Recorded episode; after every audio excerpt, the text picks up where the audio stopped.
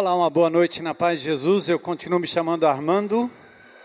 Muito bom estar com vocês aqui. Foi um dia bastante animado, um feriado, um tempo gostoso, maravilhoso, bom de lembrar a misericórdia de Deus, o amor de Deus. Coisa muito linda, né? Deus prova o seu amor para conosco pelo fato de ter Cristo Jesus morrido por nós, sendo nós ainda pecadores. Sexta-feira da paixão relembra a morte de Jesus, relembra sacrifício.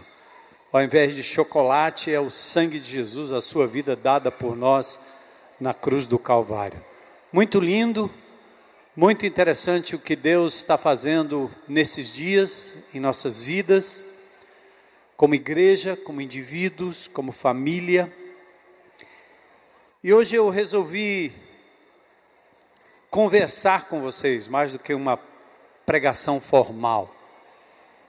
Meditando sobre esse tema do nosso pura vida, como entender o meu papel, como entender a minha família, ou porque a minha família é assim.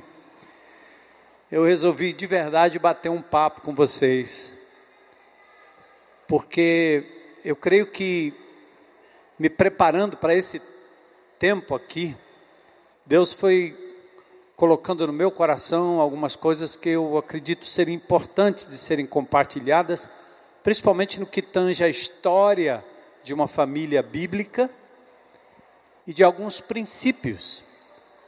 E também porque o Pura Vida, ele, ele prenuncia o que nós vamos fazer durante o mês de maio.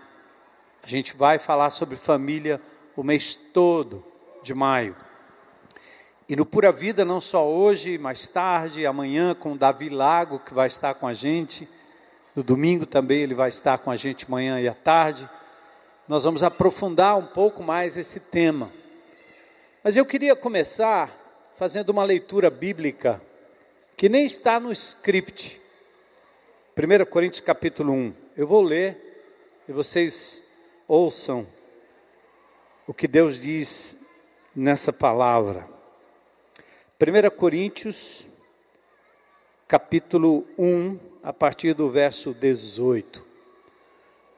Ele fala sobre a mensagem da cruz. O que é a mensagem da cruz? Essa palavra de Deus que fala de cruz, fala de morte, fala de sangue, fala de vida dada por outras vidas fala de Cordeiro de Deus que tira o pecado do mundo. É uma mensagem que, primeiramente, fala daquilo que não é muito agradável, né? Alguém morrer e morrer numa cruz por nós.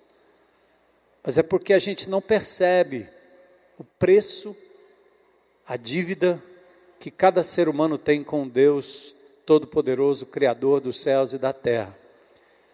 E a morte de Jesus foi que tornou possível reconciliação, reencontro. O mundo é como é exatamente por isso. Por termos nos esquecido do Criador, e o Criador, por muito amor, providencia uma forma da gente se religar a Ele. A palavra religião tem a ver com essa ideia de religar. Mas Paulo diz assim, ó, a mensagem da cruz é loucura para os que se encaminham para a destruição. Mas para nós que estamos sendo salvos, ela é o poder de Deus. Como dizem as Escrituras, destruirei a sabedoria dos sábios e rejeitarei a inteligência dos inteligentes. Diante disso, onde ficam os sábios, os eruditos, os argumentadores desta era? Deus fez a sabedoria deste mundo parecer loucura visto que Deus, em sua sabedoria, providenciou que o mundo não o conhecesse por meio de sabedoria humana. Ou seja, Deus usou a loucura de nossa pregação para salvar os que creem. Pois os judeus pedem sinais, os gentios buscam sabedoria.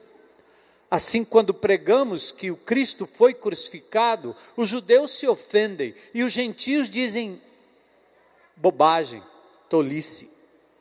Mas para os que foram chamados para a salvação, tanto judeus como gentios, Cristo é o poder de Deus e a sabedoria de Deus.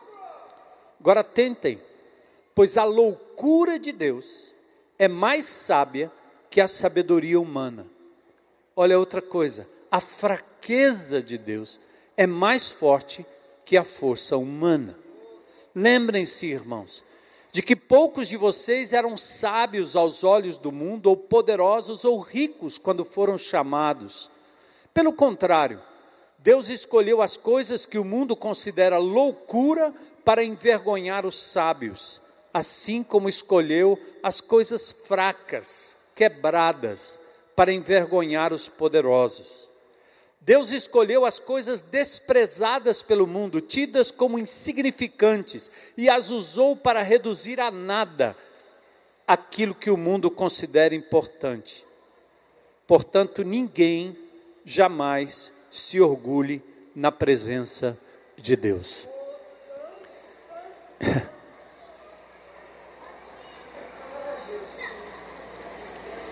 Sua família é perfeita? É bonita? É intacta. Mas é possível que Deus, na sua infinita sabedoria, tenha escolhido do meio dos escombros de uma família quebrada, construir algo exatamente para confrontar os poderosos, os religiosos, os piegas, Deus faz coisas assim. E eu estava raciocinando esses dias e pensando, interessante, né? Nós evangélicos temos um discurso de família que ele é muito parecido com a família dos anos 30, 40, 50, a família norte-americana. Me lembrei a época que eu frequentava o seminário em São Paulo, e eu tinha, já na época, empresário em São Paulo. E quando eu ia para o seminário, eu via os modelos de professores da escola bíblica, muito parecido com aqueles fazendeiros americanos, aquelas senhoras com chapéus enormes. E eu chamava os americanos ao final da aula para perguntar a gente: não tem nada no contexto do nosso país, Zona Norte, porque não é esse modelo aí que eu vivo na periferia de São Paulo. Esse modelo aí é outro. O modelo que eu vivo é o modelo do paulista que aos 13 anos de idade, como menino, como eu fiz, fui levado ao trabalho de estafeta. Trabalhei nos Correios durante algum tempo. Meus pais trabalhavam dioturnamente eles não tinham tempo para esse tipo de imagem que eu estou vendo aqui. Esse é um modelo americano. E quando eu penso em família, eu creio que nós, como igreja, cometemos um erro crasso, terrível, quando a gente estabelece um modelo que não é um modelo de princípio, e faz com que as pessoas que não estejam enquadradas naquele modelo nem se achem dignas de serem chamadas de família. E isso na década de 60, 70 ainda dava certo. Porque você tinha nas cadeiras e nos bancos das igrejas papai, mamãe, filhinho, titio, vovó, todos sentados no mesmo canto. Eu me lembro quando eu frequentava a igreja, era o pai com os filhos. Tinha cadeira marcada, o lugar marcado.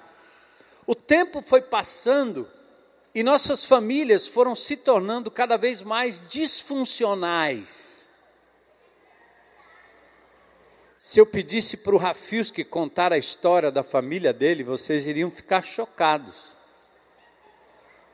Tinha uma menina, igualmente hoje uma mulher, igualmente talentosa como a Bari, que foi deixada numa caixa de sapato quando era pequena. Então são histórias completamente fora do padrão marido, mulher, pai e filho, irmãozinho e irmãzinha.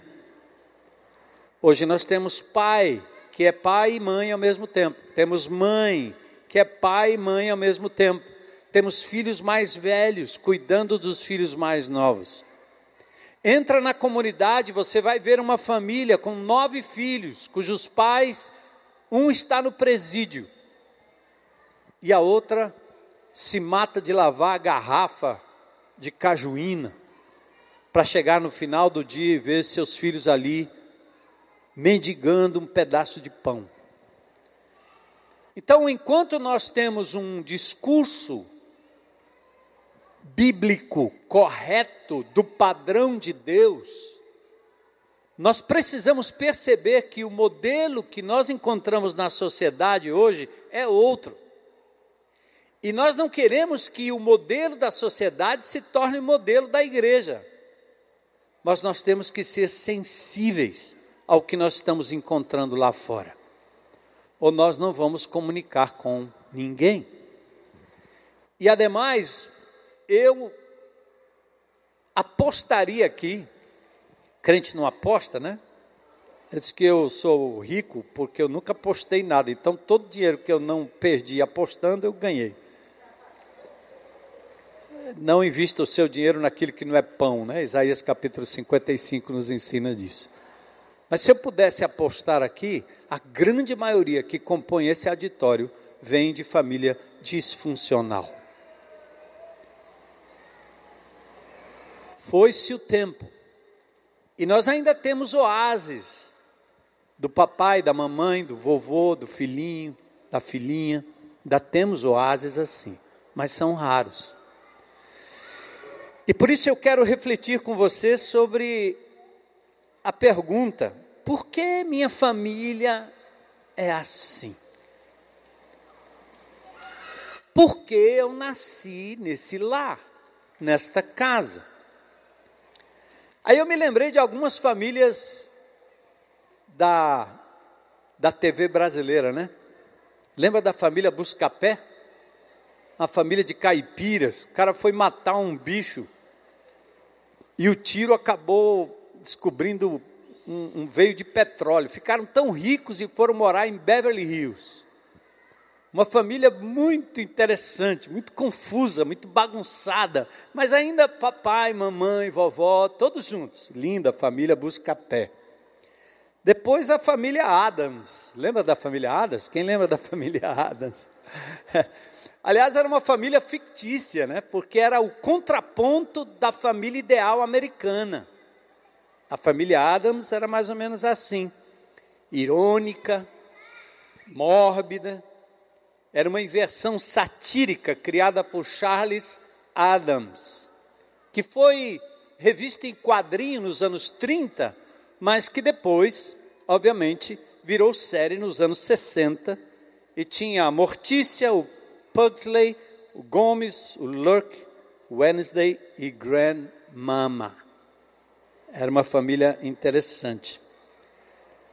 Ah, quem aqui é da época da família Trapo? Só os, quem tem mais de 60, lembra? O Bronco Dinossauro, Ronald Golias. Episódio engraçadíssimo. Tem um episódio que o Rei Pelé, inclusive na época, visita a família. Tem um episódio também que a família simulou que o Bronco tinha morrido. E ele então anda para lá e para cá e o povo ignorando a presença dele ali, como se ele tivesse morrido. Então era muito engraçado, né? Era um cenário que mostrava ao mesmo tempo o quarto em cima, a sala do lado, e assim era o retrato da família. Aliás, Jô Soares também fez parte daquele elenco naquela época. Lembra da família do futuro? Lembra da família dinossauro? O dinossauro trabalhador que lida com um chefe truculento enquanto ele tenta trazer suprimento para a sua família. Mas veja se vocês se lembram dessa aí. Solta o vídeo aí para a gente ver. Eu achei legal a música.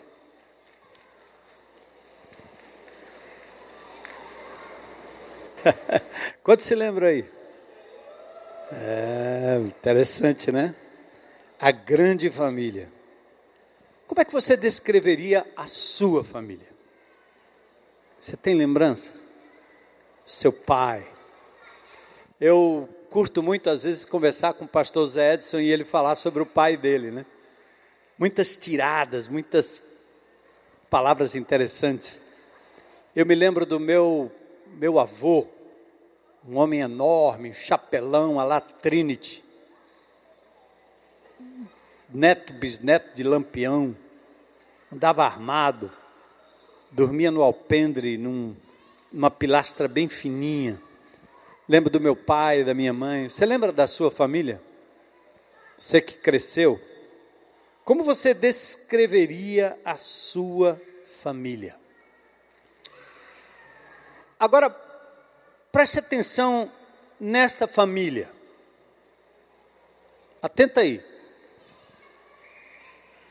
O pai era polígamo, tinha quatro mulheres. Uma das mulheres era preferida, ou seja, as três sofriam inveja pela predileção do homem para com aquela mulher. O pai tinha um filho que era da sua predileção. Ele gostava mais daquele filho porque ele nasceu exatamente na época da sua velhice, filho temporão. Os irmãos, vendo esse chamego do pai com o filho, acabaram se revoltando contra o predileto, que acabou ganhando do pai uma capa especial, uma roupa especial que o distinguia. Quem já sabe qual é essa família? É bíblica essa família? Começa desse jeito. Famíliazinha disfuncional, não é não? Registrada na Bíblia. O pai destaca a predileção com a roupa. O privilegiado revela sua submissão forçada. Os irmãos planejam matá-lo, porque ele era privilegiado. Jogam-no numa cacimba vazia, para ele morrer. Um dos irmãos tem pena e decide que eles poderiam vendê-lo para os estrangeiros como escravo. E os irmãos acabam vendendo-o para um país estrangeiro e simulam que ele teria sido comido por um bicho. O jovem então foi vendido, levado para fora do país, acabou sozinho, assediado e preso. Aí eu pergunto: imagina esse jovem dizendo, por que a minha família era desse jeito? Por que essas coisas aconteceram comigo desse jeito? Por que a minha família é cercada por favoritismo, inveja, orgulho, ódio, homicídio, abuso, abandono, mau exemplo. E eu fico imaginando você tentando lembrar dos incidentes da sua família. Por que nascer numa família como essa? Esta era a família de José, José do Egito. Jacó enrolado pelo sogro, seu pai. Ele queria realmente a mulher Raquel, mas teve que trabalhar sete anos porque recebeu do sogro a mulher errada. E ele trabalha mais sete anos para ter Raquel. Raquel leva sua escrava Bila e Lia, aquela que foi dada primeiro, leva outra, Zilpa que se tornam então as quatro mulheres de Jacó. Raquel gera José, e o outro irmão que nasceu de, Ra de Raquel, Benjamim, quando ele nasce, ela morre no parto. Um desastre em cima do outro, né? Os pais, aliás, o pai de José, juntamente com os filhos, são criadores de ovelhas. José é o filho da velhice, nascido de Raquel, a mulher privilegiada, e o pai então deu a ele o que em hebraico chama ketonet raparsim, é uma capa colorida, uma coisa muito linda. Aquele tipo de capa era típica dos reis. Imagina José desfilando na frente dos seus irmãos, causando inveja, e os irmãos chateados com José, dizendo: Eu mato esse cara. E José ainda fazia uma outra coisa, porque ele era queridinho do pai, ele era o dedo duro da família. Ele ia ao campo, via como seus irmãos estavam tratando o gado, as ovelhas, e ele voltava para casa para dar as más notícias. No meio de toda essa confusão, no meio de toda essa disfunção, Deus decide dar a José sonho revelação em sonho, com um propósito específico. E nessa revelação ele sonha com os feixes, dando a entender que seus irmãos se curvariam a ele, e o ódio dos seus irmãos só aumenta. Depois o sol, a lua, as estrelas, da mesma forma. Mas o que eu queria dizer para vocês é que Deus, maravilhosamente, Ele não esconde a disfuncionalidade da família, nem dos indivíduos. Portanto, você não precisa se sentir como um ET, como se você fosse alguém diferente, sofrido, fora do padrão. Porque Deus, numa família disfuncional, Ele não só se revela como ele também age em função de um propósito muito maior que ele tinha, não só para a vida de José, mas para a família de José e para a nação de Israel como um todo. Lindo, né? Lá vem o sonhador, disseram uns aos outros. Vamos matá-lo, jogá-lo numa dessas cisternas e aí diremos ao pai: um animal selvagem o devorou. Então veremos o que será dos seus sonhos. O sonho que se tornou motivo de inveja para os seus irmãos foi exatamente o sonho que os livrou da morte e livrou a nação de Israel. Preservou a promessa messiânica numa demonstração de que Deus usa as coisas loucas e frágeis desse mundo para confundir as sábias e as que são.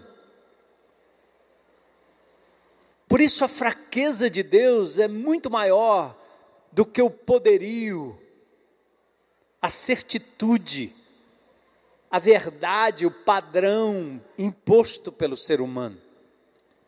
Deus usa as coisas loucas desse mundo, as que não são, para confundir as que são.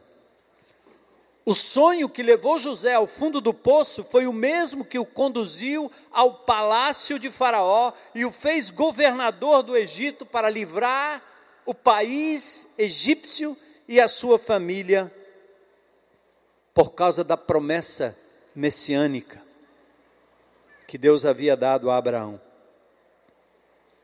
intentaram matar o sonhador e a possibilidade dos seus sonhos. Mas Deus transformou no seu plano perfeito. E eu quero que você comece a pensar sobre a sua própria vida. Por que esbravejar? Por que negar? Por que tentar apagar o seu passado? Por que esse inconformismo? Só porque não foi a família perfeita? Só porque você teve episódios de abuso, de mentira, de droga, de álcool, de traição? Será que isso seria motivo para você se desencantar?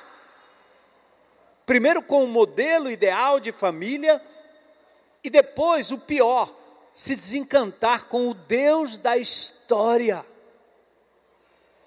Ele escreve e escreveu a sua história e a minha história, como ele bem quis. Ele permitiu que você passasse sufoco, Não por culpa dele, não por diletantismo divino, não porque Deus seja um masoquista que goste de sofrer ou fazer pessoas sofrerem, mas mesmo permitindo que o mal e a inveja dos irmãos, a predileção dos pais e os eventuais erros do próprio José tivessem acontecido naquele contexto e naquela família, olha como Deus é poderoso para tirar dali alguém capaz de levar adiante a sua história e fazer cumprir aquilo que ele disse a Abraão: em ti serão benditas todas as famílias da terra. E jamais imaginaríamos que alguém como José, como Raabe, como Davi, um assassino, um adúltero, pudesse ser instrumento de Deus para levar adiante o seu reino. Em nenhum momento Deus aplaudiu o erro dos seres humanos. Em nenhum momento na Bíblia, Deus está dizendo que perpetuar o erro é sinal de bênção. Mas alguém no erro, alguém que tenha sofrido como José sofreu, pode ser erguido a um lugar de honra, porque Deus é o Deus da história, Ele é o autor da sua história. 20 anos depois, é possível ver a razão da costura de Deus em tudo isso. A vida em família é de verdade um desafio. Tem um texto que eu gosto de usar falando sobre a relação marido e mulher. E quando a gente pensa em discipulado ou disciplina espiritual, a gente pensa assim: disciplina espiritual é orar bem muito, ler a palavra de Deus bem muito, isso é disciplina espiritual. Jejuar bem muito é disciplina espiritual. Mas nós nos esquecemos, até à luz daquilo que eu falei na semana passada, que a obediência é parte do projeto de Deus, mais do que um estalo automático de um milagre instantâneo que muda coisas e muda instâncias e muda vida. O que Deus quer fazer na minha vida e na sua vida quando eu falo do casamento, é que a relação, a minha relação com a minha esposa é uma disciplina espiritual, porque Deus usa os acertos e os erros da minha esposa para o meu aperfeiçoamento. É interessante como nós normalmente na família queremos mudar o outro. Os pais desesperadamente querem que o filho não seja aquilo que ele está tendendo a ser.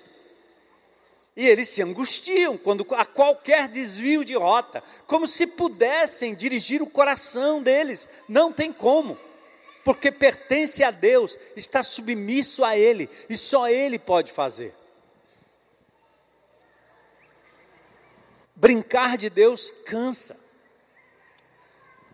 E eu acredito que Deus usa as contradições, as lutas, a bebedeira, a violência, o abuso, a luta, a traição, Ele usa todas essas coisas, Ele não desperdiça absolutamente nada, mas Ele usa para o nosso aperfeiçoamento, nunca para simplesmente mudar o outro, mas mudar o meu coração naquela situação. Perdão, tolerância, deixar que a minha vida não fique entregue aos ditames do pai, da mãe, do filho, do irmão, da irmã. Então a vida em família é um desafio. Deus tem um padrão estabelecido no Éden. Sim, ele tem. Homem e mulher deixando pai e mãe, tornando-se então uma só carne. Gênesis 2, 24 e 25. Mas a despeito do padrão divino, marido e mulher, pai e filho, Deus usa elementos quebrados na sociedade como instrumentos da sua graça e do seu amor, porque o mais importante não é só estabelecer uma família perfeita, é ter um coração perfeito diante de Deus, quer você seja casado, solteiro, divorciado, abandonado, sozinho, órfão, não interessa.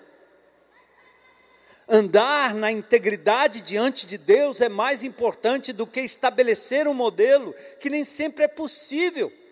que nem sempre é ideal. Então, olha para a sua história. Deus pinça suas pérolas no meio do atrito e da disfuncionalidade. Por isso, a música cantada aqui, o autor que escreveu a minha história, sabe bem o que é melhor para mim. A música ainda diz, né, do preto no branco, a ferida que mais dói vem de quem a gente ama. Por que Deus permite? Para o meu aperfeiçoamento. O amor que escreveu as histórias das famílias bíblicas não escondeu a diversidade, os acertos, os erros na composição de cada uma delas. Todas as famílias foram benditas por Deus a partir de indivíduos que nelas foram aperfeiçoados num ambiente imperfeito. Desce da nuvem, meu amigo, minha amiga. Põe o pé no chão, encara a realidade. E às vezes Deus coloca esses nós cegos dentro da sua própria casa, alguém que nasce do teu ventre. E você vem para a igreja cantar glória e aleluia e dizer que evangeliza o favelado e vai no presídio visitar a gente, mas às vezes Deus diz assim: Eu vou botar um dentro da sua casa. Eu vou permitir que isso aconteça dentro da sua casa. E aí você fica indignado com Deus, indignado com o filho, indignado com a filha, não consegue amar com o amor que amaria um desgraçado pecador que você encontra lá fora no evangelismo. É fácil fazer isso com alguém lá fora, mas é difícil fazer com alguém dentro de casa. Percebe? Por isso, o propósito de Deus na constituição de família é muito mais do que o nosso bem-estar, do que ter tudo certinho ao redor. As coisas não caminham desse jeito. E não adianta você levantar expectativas, porque a decepção vai ser grande. Maldito o homem que confia no homem e faz dele o seu braço. Entenda. Quantos aconselhamentos que às vezes eu falo, olho para uma mulher, olho para um homem e digo assim: rapaz, você está carregando na mão um paraplégico espiritual. Você está carregando um paraplégico emocional. O que, é que você vai fazer com ele? Diga aí, mamãe. Nasce o filho com uma disfunção, joga fora porque não presta, porque não vai ser atleta, porque vai ter que andar em cadeira de rodas o resto da vida. Você chuta, mãe. Não, você não chuta, mamãe. Porque o amor de mãe chega perto do amor divino, porque ela não rejeita aquilo que do seu ventre sai, não importa como. E Deus quer essa profundidade de amor nas nossas relações, não importa. O que você faça ou deixa de fazer, eu vou lhe amar incondicionalmente até o fim. Eu não preciso levar soco de você todo tempo, claro. Eu não preciso lhe odiar. Mas a sua vida é um instrumento de Deus para o aperfeiçoamento da minha vida. Por isso, o que mais importa é trazer esse Deus maravilhoso dentro do seu relacionamento e da sua história. E como José, você poder chegar ao final e dizer: Deus esteve lá Deus permitiu tudo isso e Deus me preservou. Vê se temos esse slide aí, coloca aí. Olha aí, gente. Olha para a sua história e diz assim: Deus esteve lá comigo todo o tempo. Você acredita nisso? Deus permitiu.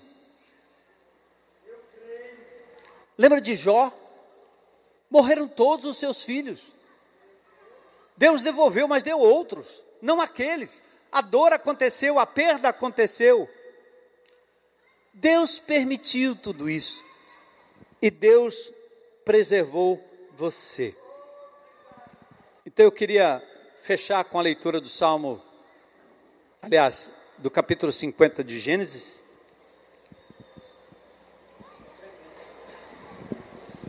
Não é o capítulo todo.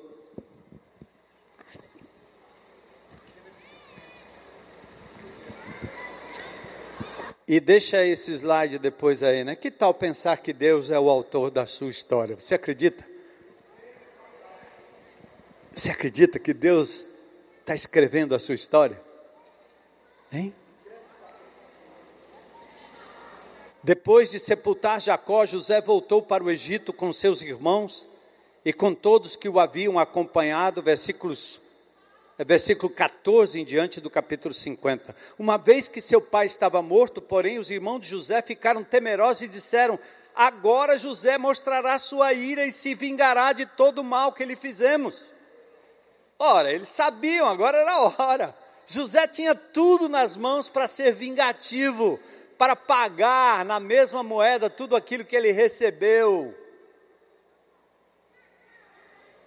Por isso enviaram a seguinte mensagem a José: Antes de morrer, nosso pai mandou que lhe disséssemos: Por favor, perdoe seus irmãos pelo grande mal que eles lhe fizeram, pelo pecado que cometeram ao tratá-lo com tanta crueldade. Acho que eles inventaram a história aqui. Por isso, nós, servos do Deus de seu Pai, suplicamos que você perdoe o nosso pecado. Quando José recebeu a mensagem, começou a chorar. Depois seus irmãos chegaram e se curvaram com o rosto no chão diante de José. Somos seus escravos, disseram eles. José, porém, respondeu: Não, não tenham medo de mim. Por acaso sou Deus para castigá-los? Vocês pretendiam me fazer o mal, mas Deus planejou tudo para o bem. Colocou-me neste cargo para que eu pudesse salvar a vida de muitos. Não tenham medo, continuarei a cuidar de vocês e de seus filhos. Desse modo, ele os tranquilizou ao tratá-los com bondade. Sabe quem faz isso? Quem está reconciliado com seu passado. E eu queria convidar você a fazer isso. Reconciliação com o seu passado. Eu preguei sobre a vida de José alguns anos atrás e eu descobri o segredo dessa postura de José. Estava exatamente no nome dos seus dois filhos, Manassés e Efraim. Deus me fez deixar para trás tudo. Deus me fez esquecer no sentido de que ficou para trás. Eu estou limpo do meu passado. Eu perdoei meu pai, minha mãe, meu primo, minha tia, aquela pessoa que abusou de mim, aquele que me roubou, aquele que me traiu, eu perdoei. Eu não preciso mais conviver com essas pessoas, mas eu posso sim liberar perdão e amar. E se eu tiver a oportunidade de fazer o mal, eu não o farei, o bem eu farei para a glória de Deus. Mas o mais importante é estar livre. Sabe quando você consegue fazer isso? Quando você entende que Deus costurou a sua história desde o ventre da sua mãe. Você crê nisso?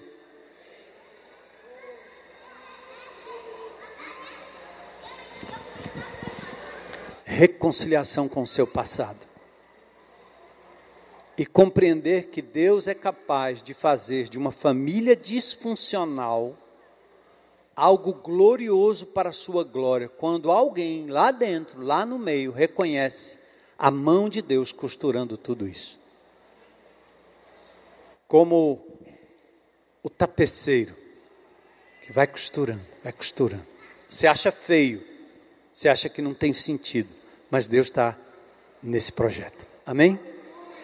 Então eu não sei como sua família é constituída. Importa? Talvez não. O que importa, na verdade, é como você está diante de Deus, percebendo como Deus está costurando. E se a sua família é constituída do núcleo ideal, papai, mamãe, filhinhos, seja amoroso e misericordioso com aqueles que chegam nesta comunidade sem pai, sem mãe, sem rumo, sem laço, machucado, adoecido. Esta igreja, que prega a restauração e a misericórdia de Deus, abrigará para a transformação, segundo a imagem e semelhança de Jesus, todas as famílias. todas. Ouviu, mamãe? Você está dando duro sozinha? Ouviu, papai? Você foi deixado na rua da amargura? Ouviu, filhinho? Está na hora de amadurecer, crescer, assumir responsabilidade sozinho, bater asas, voar, ir embora, sair debaixo da saia. Chegou a hora. Curva sua cabeça comigo aí se quiser e ora a Deus. Que é que Deus lhe falou? Que você vai fazer a respeito. E eu espero que você, ainda hoje, indo para casa, em algum momento, sozinho, resolva reconciliar-se com o seu passado. Por que sua família é assim? Porque Deus estava construindo a sua história, permitiu tudo o que Ele permitiu. Porque Ele quer andar com você como andou com José. Porque Ele quer que você perceba a preciosidade da presença dEle, mesmo no vale da sombra da morte, mesmo no buraco. Senhor, completa a tua obra nosso meio. Obrigado pelo teu amor, pela tua igreja, por esse oásis em que nós continuaremos a pregar o ideal de Deus. O amor devido entre marido e mulher, pais e filhos, respeito, honra. Mas como igreja, nós queremos ser suporte para os órfãos, as viúvas, os que se separaram,